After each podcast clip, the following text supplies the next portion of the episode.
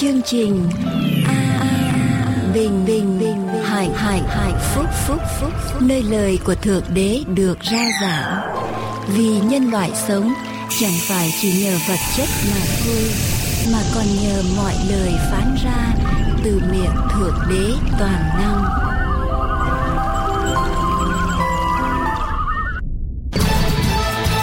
Truyền hình an bình hạnh phúc xin kính chào tái ngộ cùng quý vị.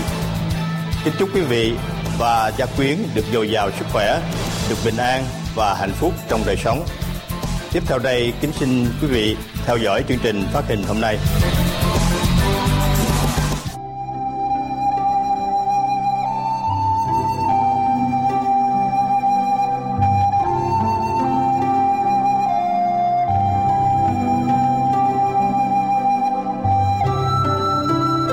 Đây là chương trình An Bình Hạnh Phúc.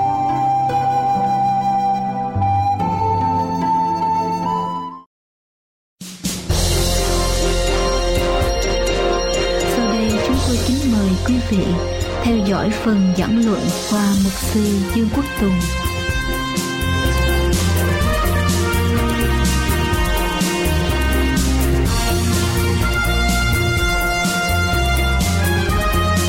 Cầu xin dòng linh ân của Chúa tuôn tràn ở trong tâm hồn của chúng con, mỗi con cái dân sự của Ngài. Cho chúng con vượt ra được tất cả những phiền muộn ưu tư, chịu nặng ở trong đời sống này. Cho lòng của chúng con giây phút này được thanh thản, hồn của chúng con được mở ra để tiếp nhận Chúa, tiếp đón Ngài. Và cho chúng con tìm được sự vui mừng, tìm được sự an bình, tìm được niềm vui khi chúng con đến để thờ phượng Ngài. Và cầu xin Chúa ban ơn ở trên lời của Chúa cho chúng con lắng nghe. Nguyện xin lời của Ngài bởi quyền năng của Chúa Thánh Linh sẽ rót vào trong tâm hồn của chúng con. Ăn sâu, in sâu vào trong tâm khảm của chúng con.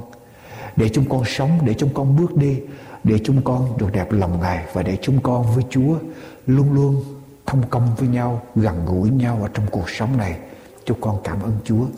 Chúng con đồng tâm dâng lời cầu nguyện xin nhân danh Đức Chúa Giêsu là đấng cứu thế. Amen. Kính chào tất cả quý vị thính giả. Đề tài mà tôi gửi đến quý vị hôm nay sẽ là quan gánh lo đi. Quăng gánh lo đi. Rất đơn giản. Quăng gánh lo đi thưa quý vị. Ở trong cuộc sống của chúng ta ai cũng có những lo âu, cũng có những sự chịu nặng. Và càng sống, càng lớn lên, chúng ta càng có nhiều lo âu có nhiều lo âu triền biên và chúng ta ước mong rằng ở trong tâm hồn của mình được có sự yên bình nhẹ nhàng quảng gánh lo đi thưa quý vị bác sĩ David Wyham một ngày kia có một bệnh nhân tới để trị bệnh Bệnh nhân này đứng tuổi và bệnh nhân là một nông gia. Ông nói với bác sĩ rằng à, tôi hay bị cái chứng stomach cramp, tức là cái bắp thịt bụng hay co rút ra lại. Rồi tôi bị đau lưng, back pain. Bác sĩ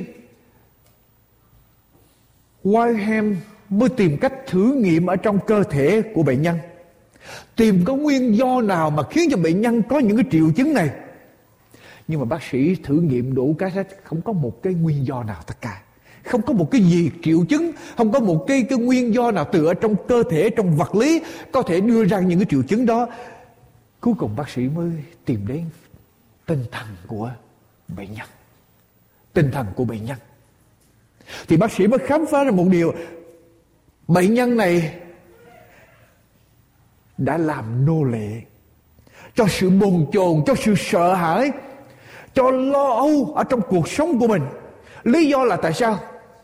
Khi ông lớn lên ở trong cái tuổi trẻ khi ông lớn lên thì ông lớn lên ngay ở trong cái thời điểm kinh tế bị khủng hoảng rồi ông bị ám ảnh ám ảnh ở trong tư tưởng của ông cái lo sợ bị nghèo bị đói cho nên ông cứ sống và ông cứ lo sợ một ngày nào đó mình cũng sẽ bị đói, bị nghèo như cái kinh nghiệm mình mới vừa lớn lên ở trong gia đình.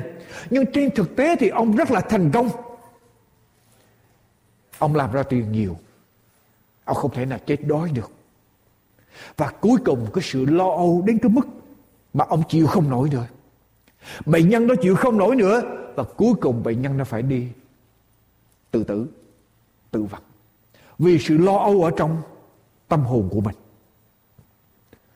Người con trai của ông, một trong những người con trai, ở trong tang lễ, mới tuyên bố như thế này, buồn rầu tuyên bố như thế này tôi nghĩ điều mà ba tôi cần là một sự bảo đảm an assurance. Từ một người nào đó, bảo đảm với ba tôi rằng mọi sự sẽ tốt đẹp cho đời sống của ông. Nếu ba tôi có được sự bảo đảm đó ba tôi vẫn còn sống với chúng tôi cho đến ngày hôm nay. Nếu ba tôi có được sự bảo đảm rằng mọi sự sẽ tốt đẹp, ba tôi được sống ở trong lo âu, thì ba tôi vẫn còn sống với chúng tôi cho đến ngày hôm nay. Thưa quý vị, tất cả chúng ta đều cần sự bảo đảm đó, phải không quý vị? Đều cần có một sự bảo đảm rằng dù cho bất cứ điều gì xảy ra mọi sự sẽ tốt đẹp cho đời sống của chúng ta. Quý vị cần sự bảo đảm đó, thưa quý bà chị em. Cái sự sợ hãi lo âu quý vị biết không? Ở trong chúng ta, ai cũng có những nỗi sợ hãi, lo âu, băn khoăn. Một cái cảm giác bất an ở trong đời sống, ai ở trong chúng ta cũng có hết. Người tiên chúa cũng như người không tiên chúa cũng đều có cái cảm giác đó. Cái sự sợ hãi, lo âu, bất an đó, thưa quý vị. Khi chúng ta biết sợ hãi, lo âu chính đáng, khi sự sự là sợ hãi, lo âu của chúng ta được kiểm soát, nó sẽ giúp chúng ta tránh được những nguy hiểm đang trực chờ ở trong tương lai, hay nói thúc đẩy chúng ta để chúng ta có một kế hoạch đối phó với những khó khăn ở trong tương lai chúng ta có sợ lửa cháy, chúng ta mới chuẩn bị cái phương cách để mà chữa lửa. Chúng ta sợ tai nạn, chúng ta mới cẩn thận để mà lái xe. Đó là những cái sự lo âu, sợ hãi, chính đáng và cần thiết. Nếu chúng ta không có, thì chúng ta chỉ là người điếc, hay là người điên, hay là người không còn có cảm giác nữa. Chúng ta mới không có những cảm giác đó. Nhưng, thưa quý vị, nhưng điều quan trọng, khi sự lo âu bất an quá mơ hồ. Viễn vông không có căn bản ở trên thực tế. Và lúc nào cũng xảy ra trong tâm hồn của chúng ta. Nó điều khiển chúng ta chúng ta trở nên nô lệ cho sự lo âu đó. Sự lo âu đó sẽ gây ra rắc rối cho đời sống của chúng ta, làm tê liệt đời sống của chúng ta, phá hoại sức khỏe của chúng ta, làm xáo trộn đời sống của chúng ta, phá hoại hạnh phúc của chúng ta. Khi những sự sợ hãi không còn bình thường và trở nên một thói quen ở trong đời sống của chúng ta, tức là chúng ta trở nên một người có habit, lo lắng. Sự lo lắng trở thành một thói quen, lúc nào cũng lo, điều gì cũng lo lo hoài, lo đến độ không ăn, không ngủ được. Thì coi chừng, thưa quý vị, chúng ta đang gặp rắc rối người ta nói rằng sợ hãi là những gì gây ra cho chúng ta, lo âu mà sợ hãi đến từ bên ngoài. Nhưng mà lo âu là do chúng ta tưởng tượng ở bên bên trong.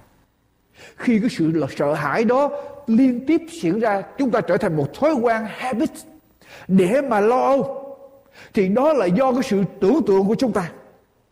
Và cái sự tưởng tượng đó quá phong phú, quá nhiều.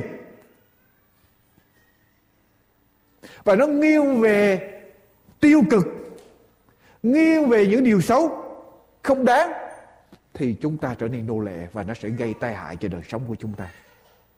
Quý vị, ở đây có ai ngồi mà bị những cái triệu chứng như là run hay run rẩy, tremble, shaking, run rẩy? Không có khả năng để mà relax hay là thư giãn, shaking, run rẩy.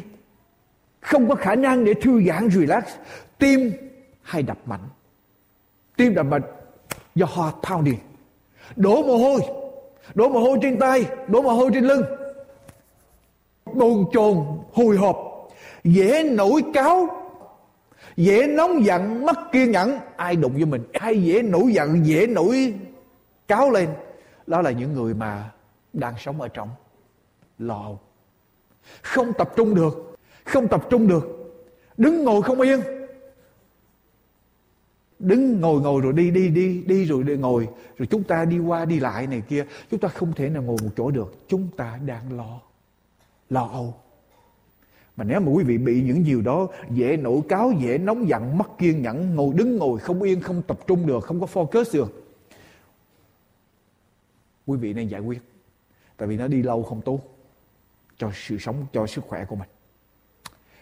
Chúng ta là ở trong lời của Chúa, thưa quý vị. Matthew đoạn 6 đoạn kinh thánh rất là quen thuộc. Đoạn kinh thánh rất là quen thuộc và đoạn kinh thánh này tôi không biết tôi đã giảng bao nhiêu lần. Và tôi đã đọc bao nhiêu lần tôi không biết. Nhưng mà cứ mỗi lần tôi đọc, mỗi lần tôi giảng là mỗi lần tôi tìm được những điều mới lạ trong đoạn kinh thánh này. Đoạn 6 câu 19 trở đi, cho đến câu 34 đoạn 6 câu 19 đến câu 34 sách Matthew tăng ước, thưa quý vị. Matthew tăng ước, đoạn 6 câu 19 đến câu 31 đông câu 34 các ngươi chớ chứa của cải ở dưới đất, là nơi có sâu mối tan rét làm hư và kẻ trộm đào ngạch khoát vách mà lấy. Nhưng phải chứa của cải ở trên trời là nơi chẳng có sâu mối tan rác làm hư, cũng chẳng có kẻ trộm đào ngạch khoát vách mà lấy, vì chân của cải của ngươi ở đâu thì lòng các ngươi cũng ở đó. À chúa nói đây đừng chứa của cải ở dưới đất và chứa của cải ở đâu? Ở trên trời vì của cải đâu thì lòng mình ở đó. Rồi chúa nói tới điều gì? Câu số 23 22 con mắt là đèn của thân thể. Nếu mắt ngươi sáng sủa thì cả thân thể ngươi sẽ được sáng láng. Nhưng nếu mắt ngươi xấu thì cả thân thể ngươi sẽ tối tâm vậy nếu sự sáng láng ở trong ngươi chỉ là tối tâm thì sự tối tâm này sẽ lớn biết là dường nào? Chúa nói đến của cải, chúa nói đến cùng con mắt. Mắt phải sáng thì cả thân thể mới sáng mà mắt tối thì cả thân thể tối. Xong chúa nói tới gì nữa? Câu 24 chẳng ai được làm tôi hai chủ. Vì sẽ ghét người này mà yêu người kia, Hoặc trọng người này mà khinh người kia, Các ngươi không thể làm tôi, Đức Chúa Trời lại làm tôi. Mà môn, Chúa nói ba điều. Chứa của cải ở đâu? Ở trên trời. Chúa nói điều gì nữa? Mắt mình phải Phải sáng. Chúa nói điều gì nữa? Đừng làm tôi Hai chủ. Chúa nói ba điều. Xong Chúa dặn tới điều gì? Câu số 25 Chúa dẫn tới điều gì thưa quý vị Vậy Vậy có nghĩa là sao? Therefore, đây là sự kết kết luận.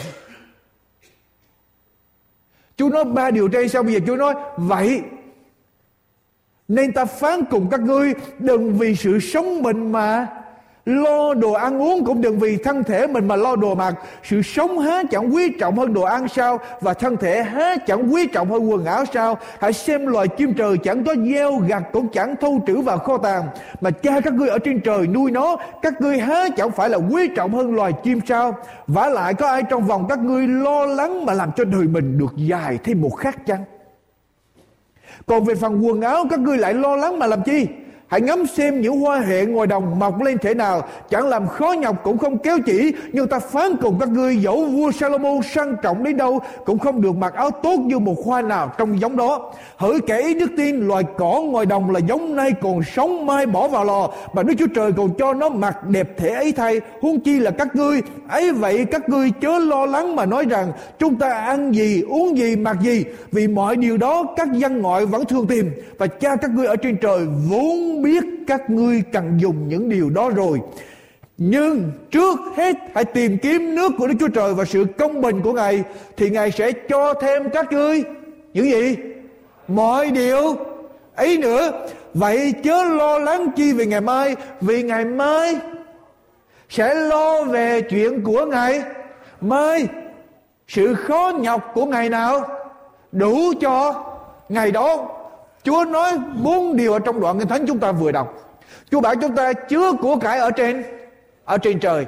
Chúa nói chúng ta mắt của chúng ta phải sáng. Chúa nói chúng ta đừng làm tôi hai hai chủ. Tự nhiên Chúa dẫn tới Chúa kết luận chớ lo lắng gì về ngày ngày mai. Quý vị thấy có sự liên hệ với nhau không? Tại sao Chúa lại nói ba điều trên rồi Chúa lại dẫn tới chớ lo, lo lắng. Quý vị có phải, lý do tại sao chúng ta nên chứa của cải ở trên trời mà đừng chứa của cải dưới đất? Chúa nói rằng vì ở dưới đất có sâu mối ten rét làm cho hư và kẻ trộm đào ngạch khoát vách mã mà lấy. Cho nên Chúa nói của cải ngươi ở đâu thì lòng các ngươi sẽ ở đó. Nếu mình chứa dưới đất này ra thì sẽ dễ mất. Mà dễ mất thì mình sẽ sẽ lo. Đúng không? Quý vị có tiền mà để ở nhà đó. Quý vị ngồi đây nhưng mà quý vị sợ ở nhà có ai vô. Hay có đồ quý ở nhà quý vị sợ. Quý vị lo. Chứa của cải đâu thì lòng mình sẽ ở ở đó. Nếu quý vị chứa ở trên trời, có ai lấy được không? Nobody. Nobody can take. Không ai lấy được hết. Cho nên mình sẽ không bao giờ lo hết. Còn mình chứa gì mình quý của cải đây là cái gì mình quý nhất mà hả quý ở dưới trần gian này đó mà nó rung lại lay một chút thì mình có gì mình sẽ lo lo vô cùng. Tôi cam đoan quý vị suy nghĩ thì đúng không? Đúng không? Rõ ràng lời Chúa. Điều thứ hai, Chúa nói tới, mắt người phải sáng. Nếu mà mắt tối thì cả thân thể đều bị bị tối. Lý do tại sao Chúa nói mắt? Mắt mình phải sáng để mình thấy của nào là đáng để mà chứa ở trên trời, của nào không đáng để chứa ở dưới dưới đất. Mắt mình mà sáng rồi thì mình sẽ sống không còn lo lo lắng nữa còn mắt mình mà tối đó, mình nhìn chặt cái chân giá trị của sự vật. Chuyện không đáng quý mà mình lại quý, thì mình sẽ sẽ lo. Và điều thứ ba Chúa nói, chớ làm tôi hai hai chủ. Lý do sao? Làm tôi hai chủ thì mình sẽ sẽ lo đi với ông chủ này thì sợ ông chủ kia buồn đi ông chủ kia sợ ông chủ này buồn đi với cô này thì sợ cô kia buồn. Cho nên người nào mà có hai bồ hai hai bạn gái hay là hai bạn trai đó là là, là mình sẽ không biết làm cho bên nào hài, hài lòng hết thì mình sẽ sẽ lo. Cho nên only one is the best best policy one. Một vợ một chồng vẫn là là là chính sách tốt nhất chế độ tốt nhất. Phải không quý vị? Chế độ chúa dạy. Và không có lo lắng gì hết một vợ thì thì nằm đâu? Giường lèo, ngon lành, sung sướng. Hai vợ thì nằm chèo queo mình, không biết nằm với ai nữa. Và ba vợ thì ra mà, ra chuồng heo nằm. Cho nên, chỉ một chủ thì mình sẽ không không lo. Lời Chúa rất là hay, phải không quý vị? Đức Chúa Giêsu nói rất là hay, rất là chí lý, thâm thúy đơn giản nhưng mà rất là thâm thúy. Quý vị về làm ba điều đó. Chúa của cải ở trên trên trời, đừng chúa dưới đất. Chúa dưới đất mình sẽ sẽ lo. Mắt mình phải sáng để mình thấy đúng chân giá trị của sự vật. Để biết cái nào là quý mà chúa trên trời thì mình sẽ không không lo. Và cái thứ ba, đừng làm tôi hai hai chủ mệt lắm. Ai mà đi hai xe, một lúc lái hai xe là mệt lắm. Một xe thôi, nhớ chuyện đó cho nên câu 25 Chúa bảo chúng ta làm gì? Thưa quý vị. Câu 25 Vậy nên ta phán cùng các ngươi rằng, vì đừng vì sự sống mình mà lo đồ ăn uống, cũng đừng vì thân thể mình mà lo đồ mặc sự sống há chẳng quý trọng hơn đồ ăn sao? Thân thể há chẳng quý trọng hơn quần áo sao? Hãy xem loài chim trời chẳng có gieo gặt, cũng chẳng có thu trữ vào kho tàng, mà cha các ngươi ở trên trời cùng nuôi nó, các ngươi há chẳng quý trọng hơn loài chim sao? Vả lại có ai trong vòng các ngươi lo lắng mà làm cho đời mình dài thêm điều một khác không? Điều thứ nhất, Chúa dạy chúng ta, chớ nên lo. Làm sao để mình đừng nên lo? Thay vì ngồi đó lo lắng những chuyện mà không thể nào chúng ta không biết chắc chắn có thể xảy ra trong tương lai. Thay vì ngồi đó lo lắng, chúng ta tập trung vào những gì chúng ta đang có ở trong ở trong tay sự sống há chẳng quý trọng hơn điều gì? Đồ ăn. Thân thể há chẳng quý trọng hơn quần áo. Đồ ăn và quần áo là những cái mình sẽ mua, sẽ sắm vật chất. Vì vì cuộc sống của chúng ta vì sự sống của chúng ta và sự sống là cái mà Chúa đang ban cho chúng ta có ở trong ở trong tay cho nên quý vị càng nghĩ về những điều mà quý vị chưa có thì quý vị sẽ càng lo. Mà quý vị nghĩ về những gì mà Chúa đang ban cho mình ở trong tay mình. Tập trung vào những gì mà Chúa cho ở trong tay của mình. Thì mình sẽ không còn còn lo. Đếm những ơn phước mà Chúa ban cho chúng ta. Có một người phụ nữ sống nhiều năm ở trong sự buồn nản, chán nản, lo âu, tuyệt vọng mỗi ngày mà trôi qua với bà là một cực hình sống. Bà đi nhiều bác sĩ tâm thần, nhiều nhà cố vấn tình cảm, nhưng không thành công. Cuộc đời luôn luôn là khốn nạn, miserable với bà. Một ngày kia bà đi để nghe một bài giảng. Bà nghe câu này. Mỗi ngày bà có ít nhất là một sự lựa chọn. Mỗi tháng bà làm được 30 sự lựa chọn. Và mỗi năm là 365 sự lựa chọn mỗi buổi sáng, bà có thể chọn để sống ở trong sự buồn nản, khốn khổ, hay sống ở trong vui mừng và hạnh phúc. Mỗi buổi sáng thức dậy, bà có quyền chọn để sống trong khốn khổ, chán nản, hay sống ở trong vui mừng và hạnh phúc. Và bà học để mà sống mỗi sáng, nói như tác giả Thi Thiên, đoạn 118 câu 24 Này là ngày của Đức Giê-hô-va đã làm nên chúng ta sẽ mừng rỡ và vui vẻ trong ngày đó.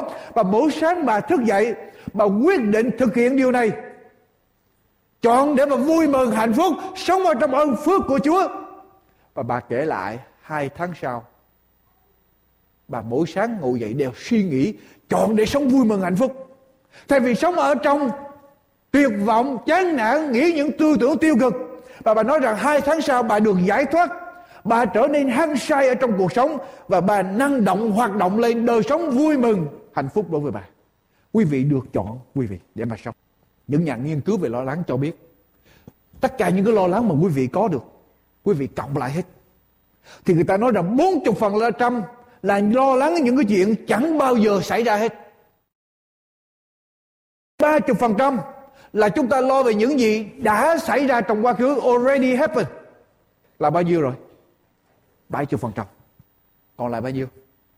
30 12 phần trăm là lo viễn vong về sức khỏe viễn vong. Ambiguous. Không đáng. 10 phần trăm là lo những chuyện tâm phào còn lại có 8 phần trăm là đáng lo thôi. Cho nên quý vị lo bao nhiêu đó, chia ra trăm phần trăm, lấy chừng tám phần trăm thôi, thì biết như thế nào. Còn lại có có tám phần trăm là đáng lo mà thôi. Tại sao là để 92% không đáng lo? Phá đi cái hạnh phúc ở trong cuộc sống mình, phá đi sức khỏe của mình làm cho mình không thấy được những ơn phước mà Chúa ban cho mình. Thưa quý vị, những người mà lo lắng nhiều quá là những người sử dụng cái trí óc tưởng tượng của mình quá phong phú, nhưng mà nó đi về cái hướng tiêu cực, negative. Những người lo tưởng tượng ra những cái chuyện trong tương lai. Tại sao mình phải làm khổ mình như vậy? Chúa cho mình óc tưởng tượng để mình sáng tác chứ đâu phải cho mình óc tưởng tượng để mình làm khổ lấy mình quý vị, ai mà hay lo nhiều ra ngồi xuống viết. Ngồi xuống viết cho tôi. Sáng tác. Quý vị sẽ hết bớt lo.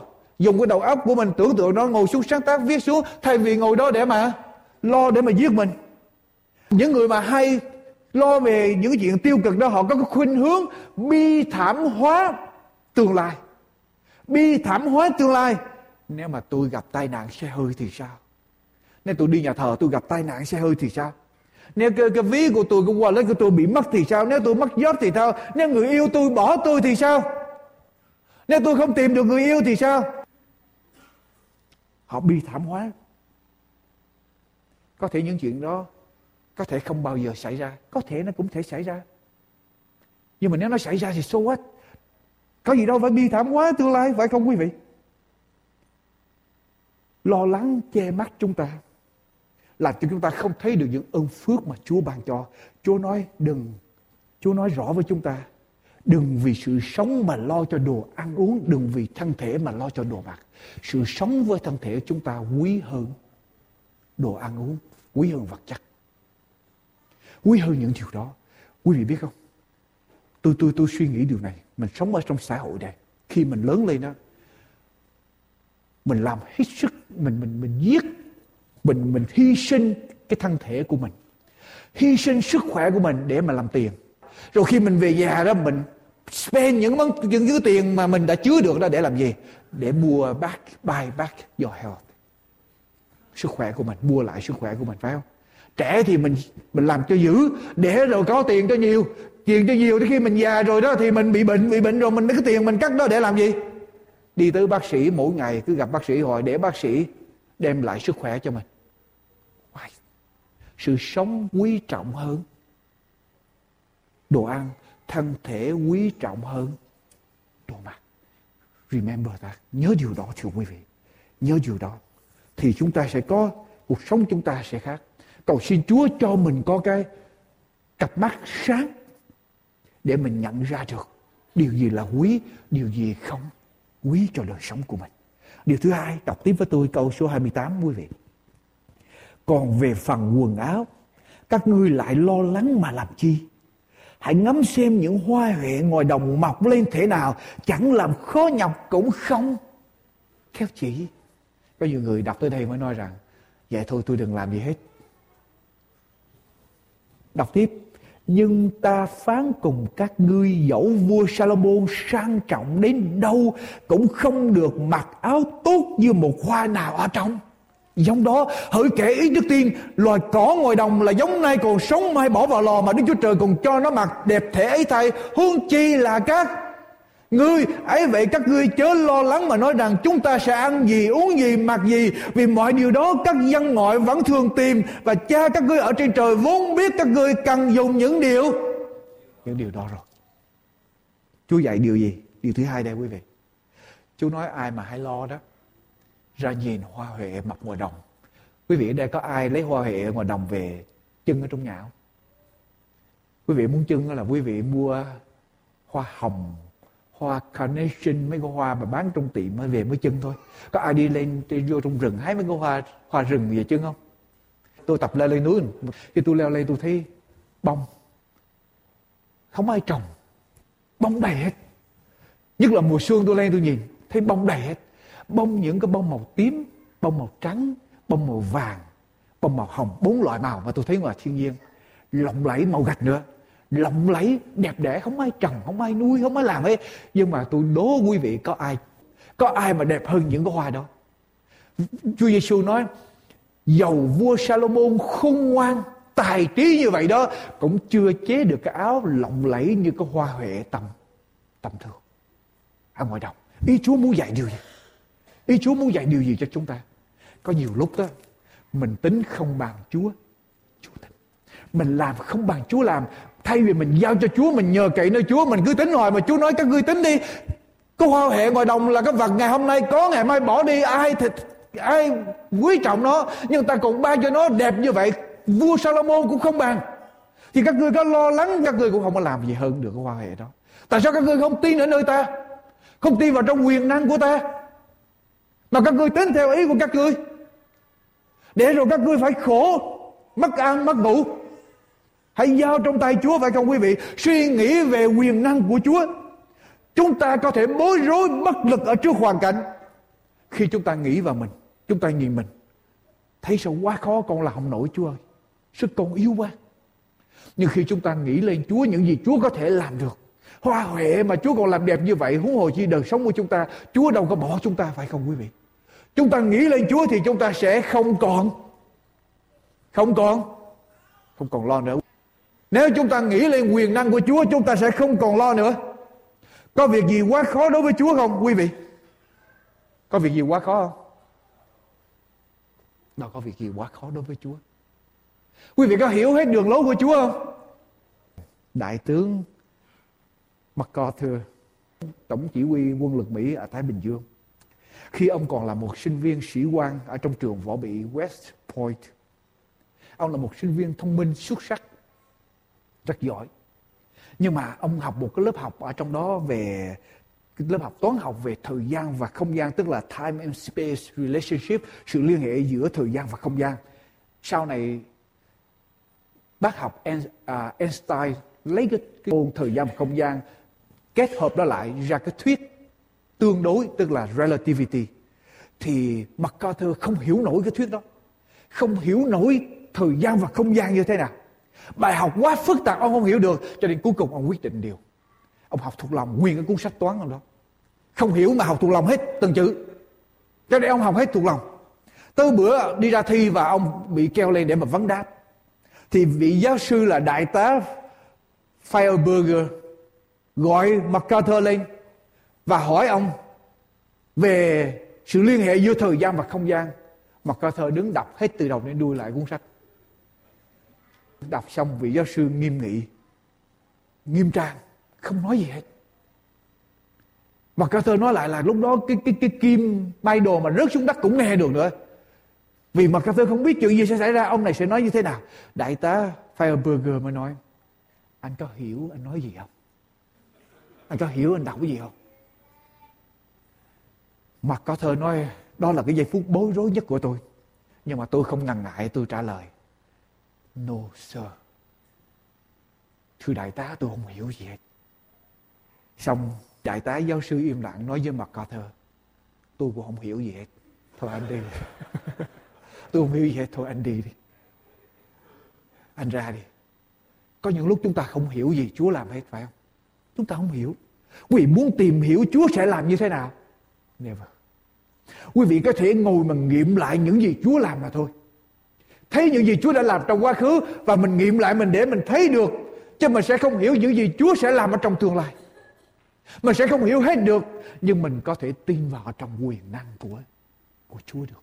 Để giao cho Chúa mà không cần không cần lo quý vị.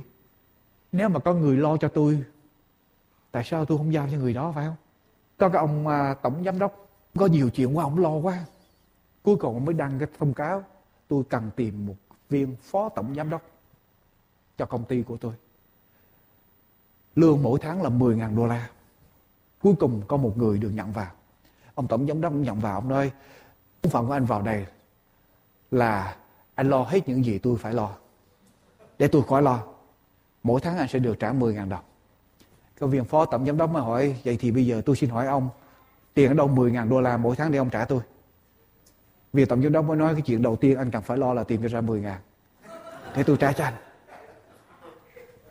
Quý vị, Có những giây phút chúng ta Chúng ta sống, chúng ta muốn có ai lo cho mình Ai lo lắng Và hành động cho mình trong cuộc sống của mình, phải không Và Chúa nói như thế nào Ta lo cho Cho con Giao cho ta.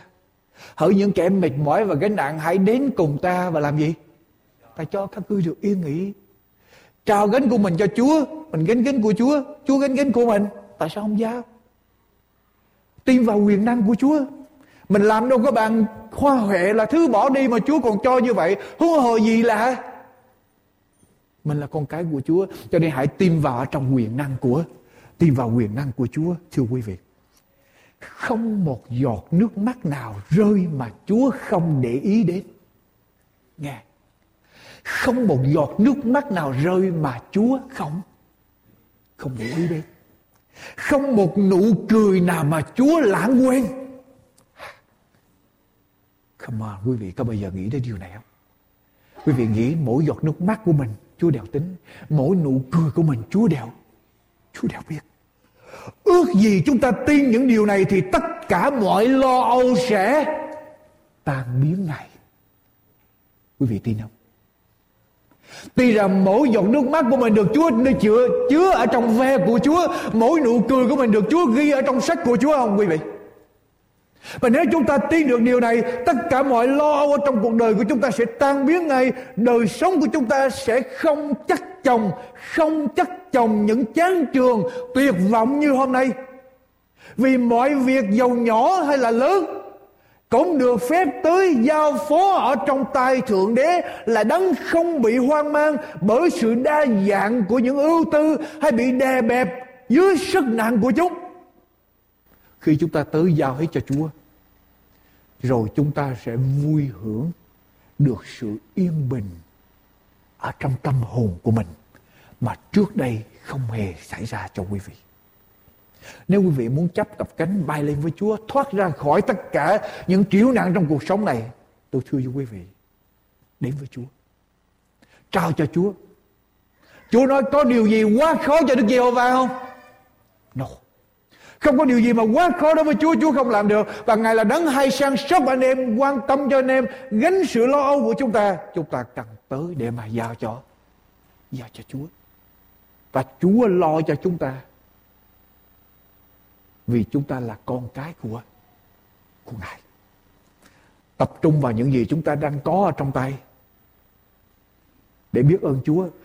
Tập trung vào quyền năng của Chúa, tin vào quyền năng của Chúa. Muốn đối phó với lo âu, tập trung vào những gì mà Chúa đang cho chúng ta ở trong ở trong tay. Và tin tưởng vào quyền năng của của Chúa, Chúa sẽ làm cho mình. Điều thứ ba, Câu số 33, câu 34, 34 Chúa nói sao quý vị? Câu 33, câu 33, câu 34 Chúa nói sao? Nhưng trước hết hãy tìm kiếm nước của Đức Chúa Trời và sự công bình của Ngài thì Ngài sẽ ban thêm cho các ngươi mọi điều ấy. Nữa. Vậy chớ lo lắng chi về ngày mai Vì ngày mai sẽ lo về việc ngày mai Sự khó nhọc ngày nào đủ cho ngày đó. Thôi tôi không lo. Chúa lo hết. Tôi không làm gì hết. Chúa nói nhưng trước hết hãy Điều thứ ba, Tìm kiếm nước Chúa và sự công Công bình của Ngài Rồi Ngài sẽ cho thêm các ngươi mọi điều ấy nữa.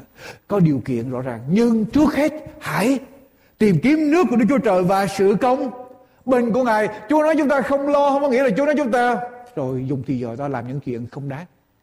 Không lo nhưng mà dùng thì giờ đó để làm những chuyện còn lại đợi được rồi. Tìm kiếm nước của Đức Chúa Trời và sự công bình của Ngài. Mỗi ngày quý vị có sự lựa chọn. Một tháng quý vị có 30 sự lựa chọn. Một năm quý vị có 365 sự lựa chọn. Chúng ta phải chọn mỗi sáng để mà sống ở trong hạnh phúc, ở trong sự vui mừng. Phải nhớ rằng ngày hôm qua chỉ còn lại ở trong ký ức của chúng ta. Ngày mai chỉ là hy vọng. Ngày hôm nay và chỉ có hôm nay mới là hiện hiện tại. Ngày hôm nay quý vị. Hãy làm cho ngày hôm nay tươi mới. Cho nó đầy tình thương, tình yêu, sự tin cậy. Điều tốt ở trong đó. Chứa mỗi ngày những gì thuộc về nước Chúa và sự công bình của Ngài. Tiến sĩ Jazz Chopra viết lại trong quyển sách biến những điều tôi xấu trở thành tốt như sau. Ông là một người Ấn Độ. Khi ông 10 tuổi, cha của ông bị chết vì bệnh ung thư. Vài tháng sau đó, chiến tranh ở giữa Hồi giáo và Ấn giáo. Sau đó Raj cùng với mẹ mình và mấy người mấy anh em của mình mới chạy tới một trại tị nạn ở trong trại tị nạn đó và Raj mới làm cái nghề chăn chiên chăn chăn dê để nuôi gia đình ông sống bằng cái nghề nghề chăn dê để nuôi gia đình, nhưng bà nội của Rat lúc bây giờ là một người rất là tin ở trong Chúa. Bà tìm đủ mọi cách săn tìm trong nhiều tháng để tìm cho ra gia đình của Rát và người mẹ và các anh em. Khi bà nội gặp được Rát rồi, người, bà nội, người bà mới nói với Rát rằng, con phải có một mục đích cao quý cho đời sống của con, hơn là đi chăn dê. Con phải trở nên một người hữu dụng. Con phải đi học Đức Chúa Trời có một chương trình cho đời sống của con bà nội nói với Rát điều đó một cậu bé 10 tuổi Rát nghe lời bà nội của mình Ông tin rằng Đức Chúa Trời có một chương trình trong cuộc đời của ông và ông quyết định phục vụ Chúa ở trong ngành giáo dục. Thế là ông đặt mục tiêu đi học, đi học cho đến khi ông lấy bằng PhD tiến sĩ ở trong ngành giáo dục và làm việc ở tại Hoa Kỳ. Khi ông được bổ nhiệm để cai quản một hệ thống trường học và hệ thống trường học này là hệ thống trường học tệ nhất ở tại Hoa Kỳ, người ta giao cho ông để ông trông nom. Trong vòng 3 năm Ông đã biến hệ thống trường học này trở thành hệ thống, một ở trong những hệ thống trường học giỏi nhất ở tại Hoa Kỳ. Và ông viết lại trong quyển sách biến những hoàn cảnh xấu trở thành tốt. Ông nói như thế này. Nguyên tắc sống của ông. Ông bắt đầu mỗi buổi sáng với ba điều ông làm. Thứ nhất, ông dậy ông nghĩ ba điều tốt về con người của mình mà Chúa ban cho mình ba cái điều tốt, ba cái bản tính tốt, cái cá tính tốt mà ông có được mà Chúa ban cho con người của ông. Ông cảm tạ ơn Chúa. Rồi ông nghĩ ba cái điều tốt mà nơi ông đang sống, gia đình của ông trong cái địa phương ông đang sống, ba cái điều tốt mà Chúa ban cho cái hoàn cảnh đó, ông dâng lời cảm tạ ơn Chúa. Và rồi ông cảm tạ ơn Chúa ba cái ơn phước mà Chúa ban xuống cho ông ở trong công việc của ông. Ông tạ ơn Chúa mỗi ngày mà ông được thành công từ nhỏ đến lớn. Quý vị làm sao cho cuộc sống của mình mỗi ngày chứa đựng ở trong đó những điều tốt. Những điều thuộc về đời đời, thuộc về thiên đàng, thuộc về sự công bình của Chúa. Trong Roma đoạn 14 câu số 17, quý vị đọc với tôi, là với tôi Roma đoạn 14 câu số 17. Kinh Thánh nói như thế nào? Vì nước của Đức Chúa Trời chẳng tại sự ăn uống nhưng tại sự điều gì? Trong bình bình an vui vẻ bởi nước thánh.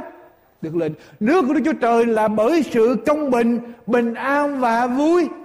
Vui vẻ. Mỗi đứa lời có ai không muốn điều này không?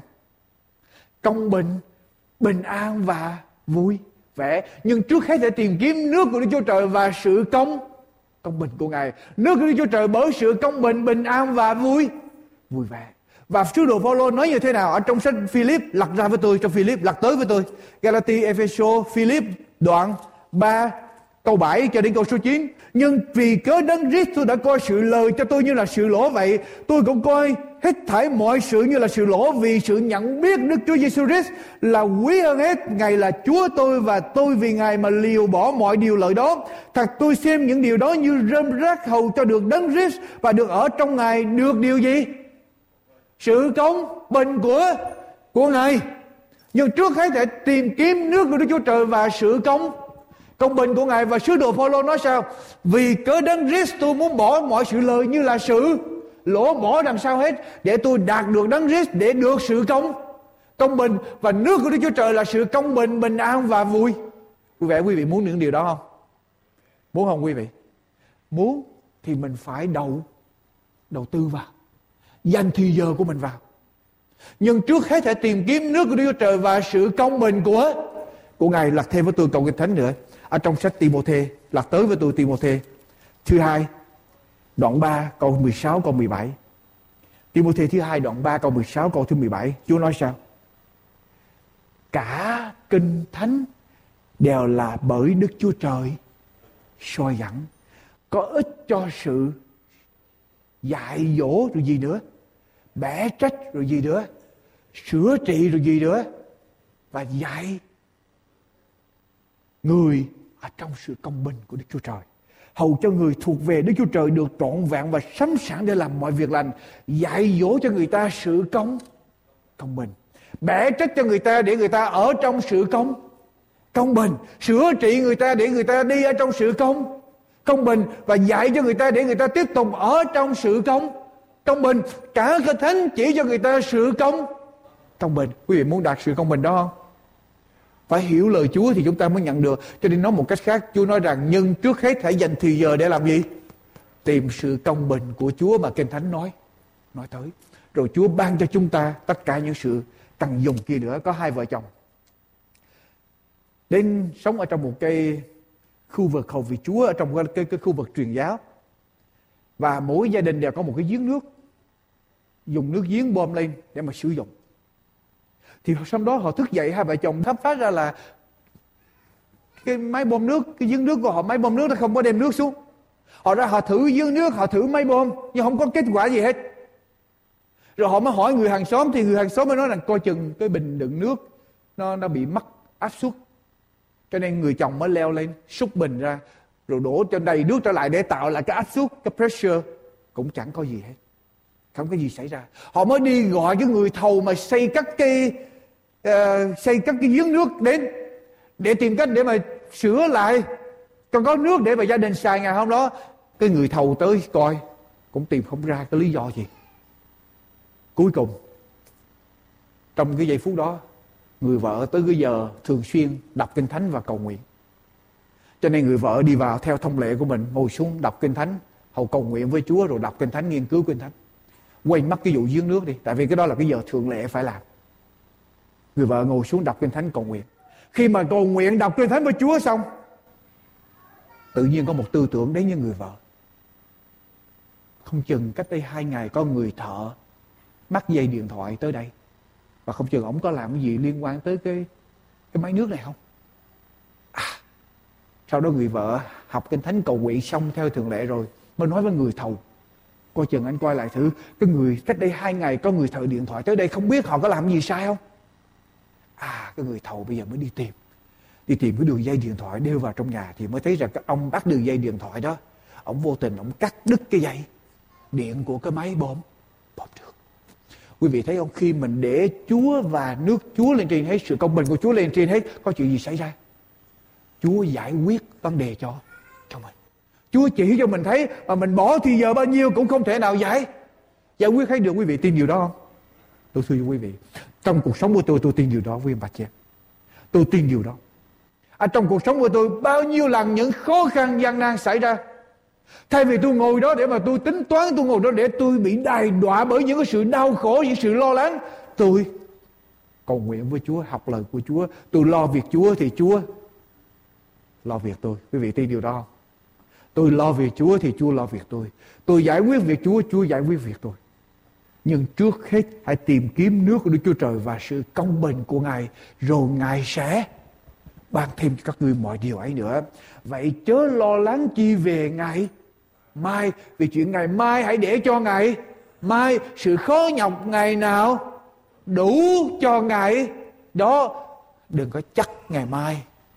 Cộng với quá khứ, cộng với hiện tại vào trong cái xe của ngày hôm nay. Quý vị chở không nổi đâu. Ngày mai để cho ngày mai chở. Chở ngày nào đủ ngày. Ngày đó đủ rồi. Ở trong cuộc sống của mình. Chở ngày nào đủ cho ngày đó. Và nếu mình sống cho Chúa thì Chúa sẽ lo cho mình. Mục sư Joseph Thon hầu việc Chúa tại Anh Quốc.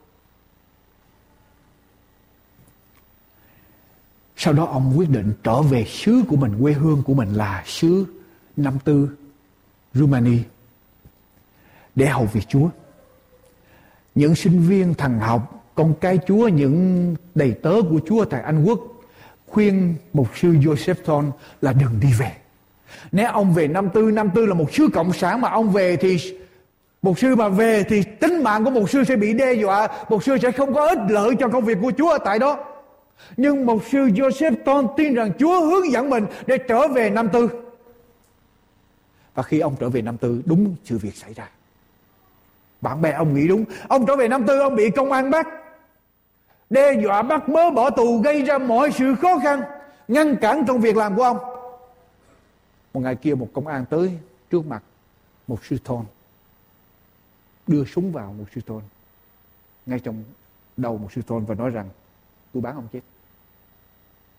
Tôi sẽ bán ông chết nếu ông không làm theo mệnh lệnh của công an.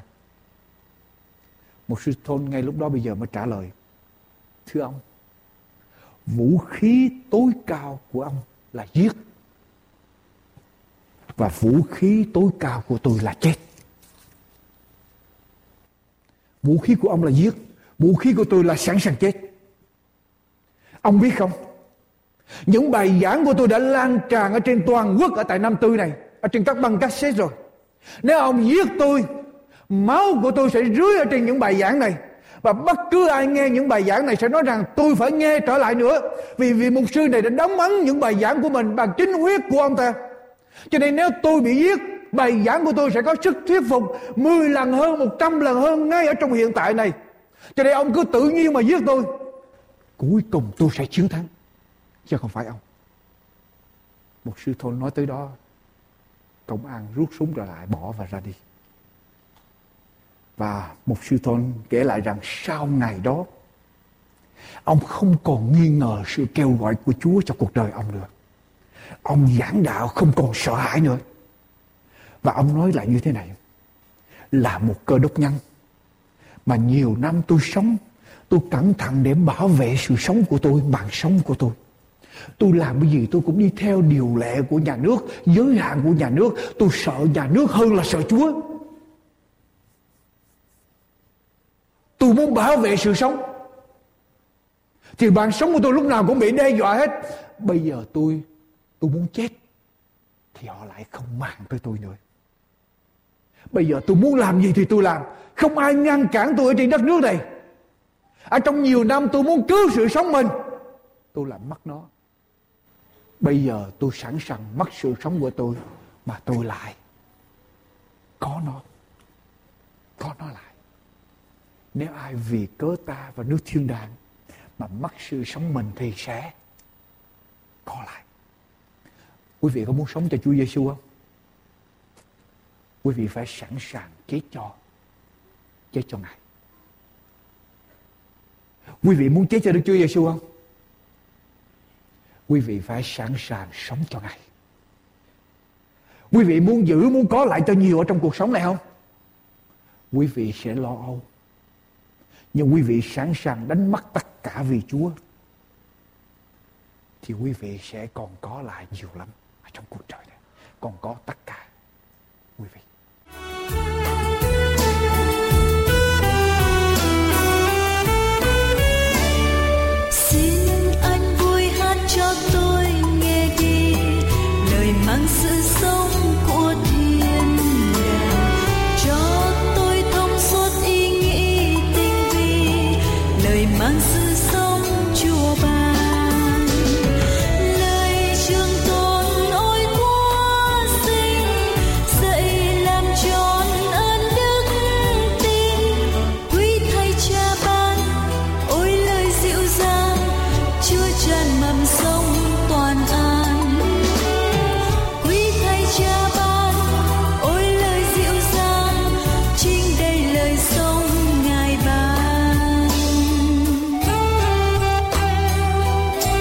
आम गर्ने मात्रो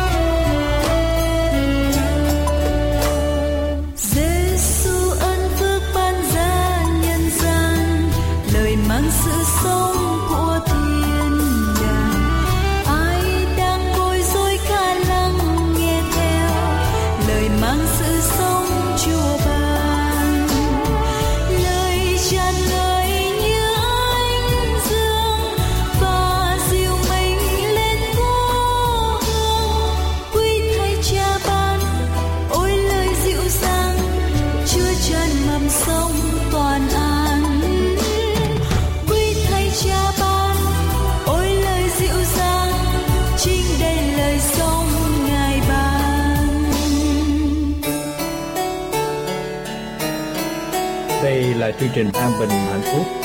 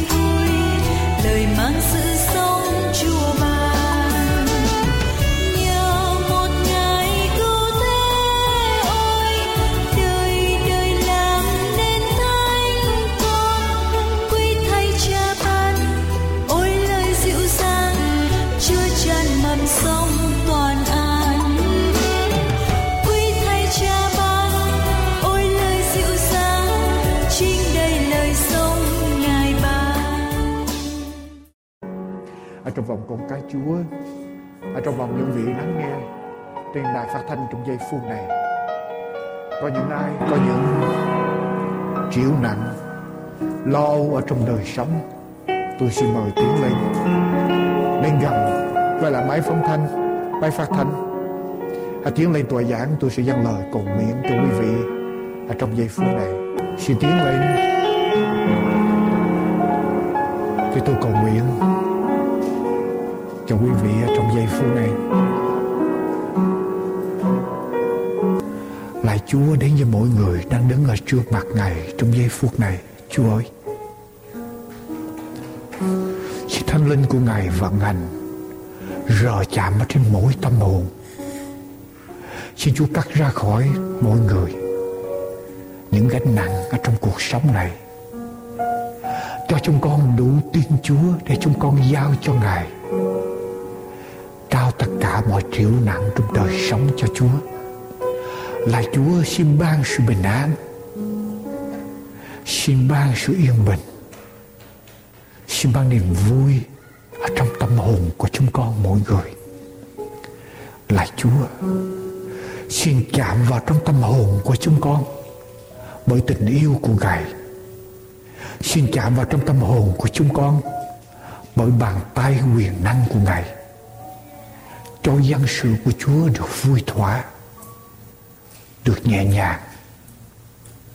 Được bình an ở trong Chúa, con cảm ơn Ngài. Và cho chúng con mỗi người sẵn sàng để mất đi tất cả trong cuộc đời của chúng con vì cớ danh của Ngài. Và Chúa, Ngài sẽ ban trở lại cho chúng con một trăm lần hơn về đời này cùng với sự bắt bớ và sự sống đời đời ở trong đời sau. Lại Chúa, cho chúng con có đủ đức tin để bám víu nơi lời của Ngài. Cầu Chúa nắm tay chúng con mỗi người để dẫn chúng con bước đi ở trong con đường của Chúa. Và cho chúng con, tối hôm nay trở về, có được một đêm bình an. Và những đêm liên tiếp sẽ là những chuỗi ngày bình an, hạnh phúc ở trong đời sống của chúng con chúng con tạ ơn cha chúng con đồng tâm dâng lời cầu nguyện ở trong danh của Đức Chúa Giêsu là đấng cứu thế. Amen.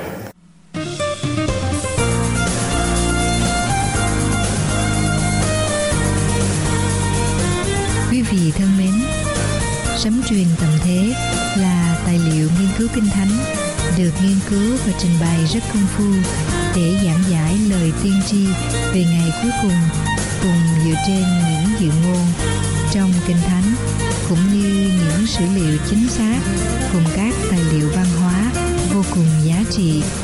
Kính mời quý vị liên lạc đến An Bình Hạnh Phúc để được nhận quyển sấm truyền tặng thế tại địa chỉ sau An Bình Hạnh Phúc